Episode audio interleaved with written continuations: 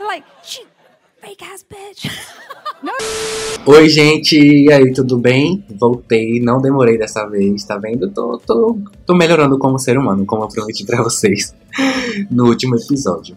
Mas então, é, obrigado, né, pelas, pelos feedbacks que vocês deram lá nas redes sobre a volta do, do podcast, sobre o último episódio. E gratidão mesmo, tá bom? É, hoje eu vim trazer um assunto bem diferente, assim, das temáticas que, que a gente já abordou. Que é uma historinha, né, que aconteceu aí na, na fanbase há muito tempo atrás, há uns seis anos atrás, na era Fruit. Não impactou muito aqui, né, pra gente do Brasil, porque brasileiro sempre fudido. Não tem as regalias que fã gringo tem. Então é uma história que aconteceu lá na gringa, mais especificamente nos Estados Unidos, durante a era Fruit, né, durante a Neon Nature 2. Então, aí uma história de seis anos atrás que a gente vai né, desenterrar aqui ou também né, apresentar para quem ainda não conhecia esse babado aí do mundinho Diamond, tá bom? Então, senta que lá vem história. Bom, tudo começou, né, na, com a Neon Nature Tour. Quem, não, quem ainda quem é novo no fandom é, e não conhece, a Neon Nature foi a turnê do álbum Fruit, né? Que teve início ali em meados de 2015 e durou até meados de 2016, né? Então foi esse, esse período aí de um ano, entre 2015 e 2016, aconteceu a turnê mundial aí da, né, de campanha do álbum Fruit. Até então foi a maior turnê, assim, da Marina em questão de visitas a países, né? Expansão territorial, não sei se esse é o termo correto pra gente usar falando de turnê. Mas foi realmente uma turnê é, mais próxima do termo mundial que a, que a Marina teve, né, primeiro. Tanto que incluiu o Brasil, né, por mais que a gente teve cancelado, né, em 2016 ela, ela se desculpou e veio, foi na Argentina e foi no Chile também, então foi a primeira vez dela por aqui, por baixo. É, então a Nature estava acontecendo, e para quem também não se lembra, teve um sisteminha aí, né, chamado Marina Meets. Marina Meets foi um, uma logística aí que a equipe da Marina montou para é, a Marina encontrar os fãs, né? O, o esquema de meet and greet para os fãs. Para quem não sabia, é, a Marina não costumava ter meet and greets né, nas turnês anteriores. Né? Geralmente ela encontrava o pessoal após os shows, ou quando ela chegava no lugar e aquela galera na fila, aquele alvoroço. Quem dava sorte conseguia uma foto, mas não era nada que ela dava como certo, né? Era coisa esporádica, né? Quando ela tava afim, ela aparecia, quando ela não tava, ela aparecia, não tinha esse compromisso com é, a plateia, né? Com, com os fãs que iam pros shows. Então, no, na turnê do Fruit, ela resolveu mudar, né? Mas mudar de forma que ela não fosse contra o, o, ideal dela, né? Que ela não acha justo, até hoje ela mantém essa palavra de que ela não acha justo cobrar por fotos, né? Cobrar o fã para tirar uma foto com você. Ela, ela tem essa visão é muito forte nela. Então ela não queria cobrar, mas também não, poder, não poderia atender todo mundo, né? Não poderia ser uma coisa aberta que ela fosse dar conta de tirar foto com todo mundo de graça, né? Então surgiu Marina Mitz, que era a equipe dela que administrava, né? E os fãs eram escolhidos de formas meio aleatórias, não tinha uma regra, né, para você ser escolhido pelo Marina Mids. Eles tinham uma conta no Twitter, né, o arroba Marina Mids oficial. E aí, alguns fãs eram notados ali pelo Twitter, né, eles mandavam uma DM falando, ah, você foi escolhido, você vai é, encontrar Marina nos bastidores e tal. E eles faziam isso a cada show, né? É, davam aquela pesquisada no Twitter e é, pela DM combinavam tudo direitinho. E a outra parcela dos fãs eram escolhidos na fila.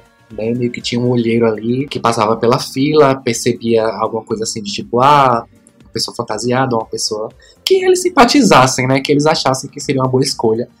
Então eles escolhiam também para encontrar a Marina não eram grupos muito grandes. A Marina não, não puxou, eram assim uma coisa, de, acho que de 5 a 10 no máximo, pessoas que, que a Marina recebia. E tudo tranquilo, tudo massa, né? Todo mundo queria é, ter a sorte né, de ser escolhido. E isso foi acontecendo ali pelos primeiros shows nos Estados Unidos, né? Como, como eu falei no início, gringo, fã gringo é sempre privilegiado, né? E foi acontecendo até que, né, existia uma fã essas fãs famosinhas, né, do Twitter que, que tem muitos amigos virtuais e o fandom conhece. Tinha essa famosinha, que eu não vou dar o arroba aqui, até porque ela nem usa mais o arroba, justamente por conta dessa história que eu vou contar. Mas vamos dizer que o nome dela é Joana. Joana. Ela é gringa, então vamos, vamos, vamos colocar um, um inglês aí, vamos chamar Joanne. Girl, where you think you're going?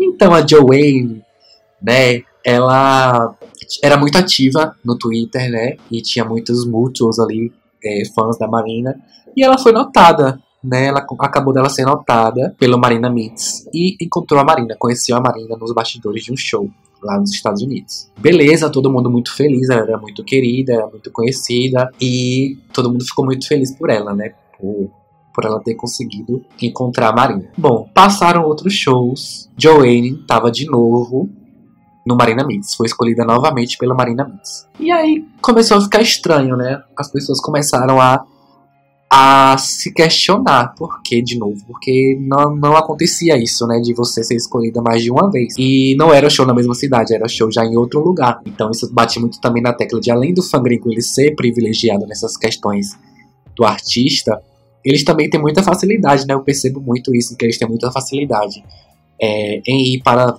é, shows em diferentes cidades com muita facilidade, né? Principalmente na Europa. Você está em Londres, você pega um trem para Paris, você você pode fazer a turnê junto com a Marina, né? É, estando lá na Europa, nos Estados Unidos. Nos Estados Unidos eu acho que já é mais. Nos Estados Unidos eu acho que já é mais complicado, porque acho que a, a, não tem essa facilidade do trem, né? Mas ainda assim, parece ser mais fácil, né? Porque aqui, pelo menos, sempre os shows são no Rio e em São Paulo.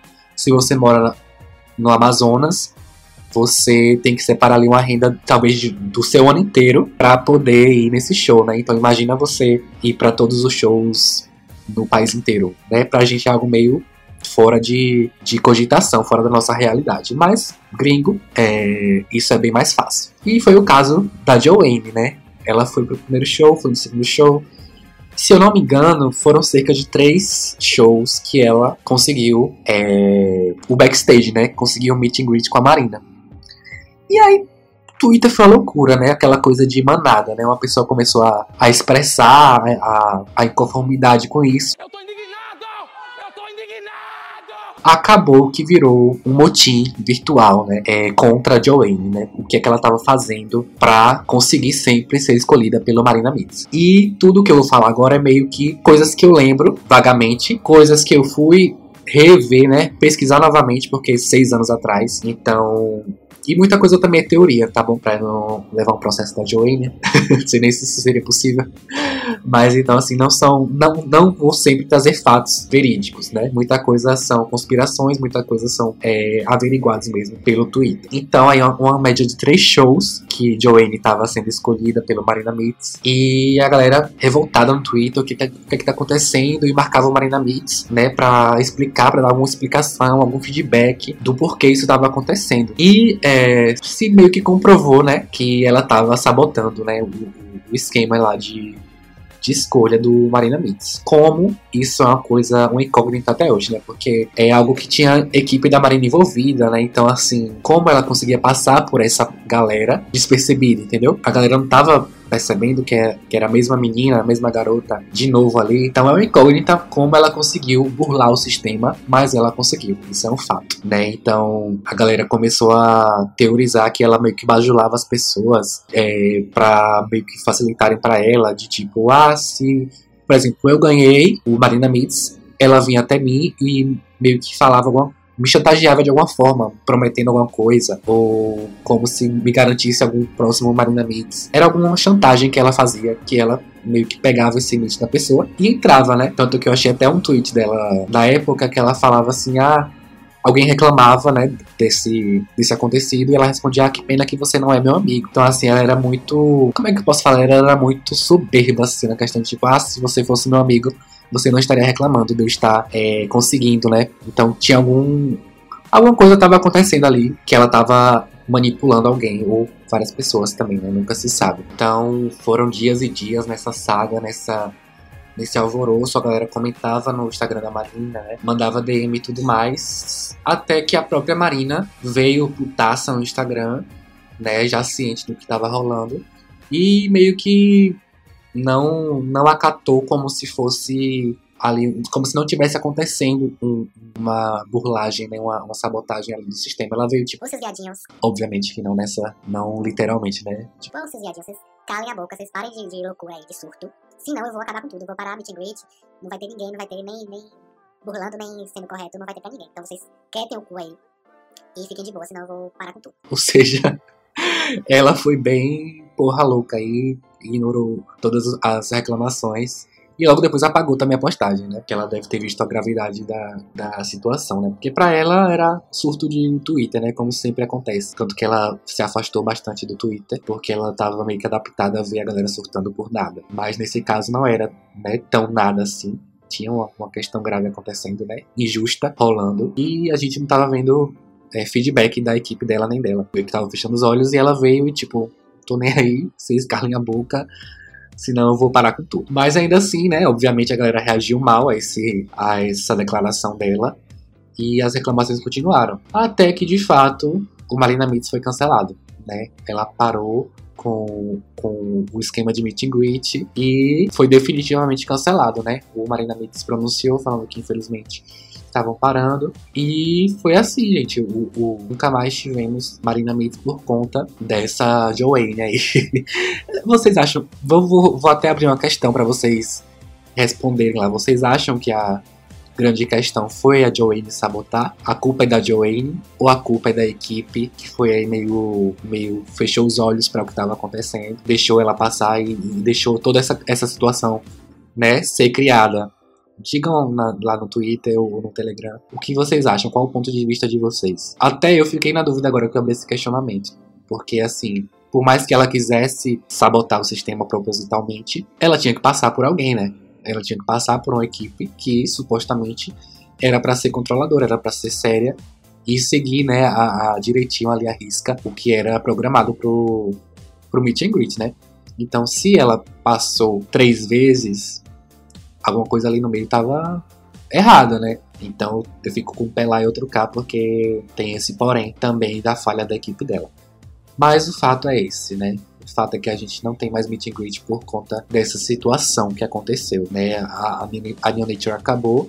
Acho que foram pouquíssimos shows, assim, que, que tiveram a sorte de ter o, o Marine Meets. Acho que coisa assim, de nem 20 shows, foram muito poucos mesmo, porque mal começou e aquela coisa já nasceu morto, né? Mas, é, mesmo entre os poucos que aconteceram, Joanne foi em média aí de três vezes, né, no meet and greet. E, enfim, ela desativou tudo, ela, né, meio que queimou a identidade dela online, porque até hoje a galera se lembra disso e sempre twitta ela com muita raiva, né? Mas, enfim, né? Veio Love and Fear 2, não teve meet and greet. É, a Steam também tá sendo já vendido os ingressos sem, sem nem algum sinal de meet and greet. Acho que vai seguir assim, né? Até porque ela tá numa fase, a Marina tá numa fase muito. quer ficar na dela, né? Tanto que até eu entendo a questão do, do cancelamento do Marina Mix, né? Ao invés dela ter buscado melhorar ali o, o a equipe dela, ela cancelou, porque, como a gente já sabe hoje, né? Na época a gente não sabia, mas hoje a gente sabe que foi um período ali muito conturbado na vida pessoal dela, né? Ela enfrentou diversas questões na família dela, na vida pessoal dela. Então, talvez foi a melhor forma dela lidar e continuar em torneio sem surtar de vez, né? Não julgo ela de forma alguma. Mas contem lá pra gente no Twitter, no Telegram, no Instagram, qual se vocês já sabiam dessa história, né? Se vocês estão sabendo agora. Mas é uma história que eu achei legal trazer, relembrar ou apresentar para quem ainda não conhecia. E se vocês gostaram, né, também dê esse retorno para eu voltar e buscar mais historinhas também que possam ser interessantes, tá bom? Um beijo e até a próxima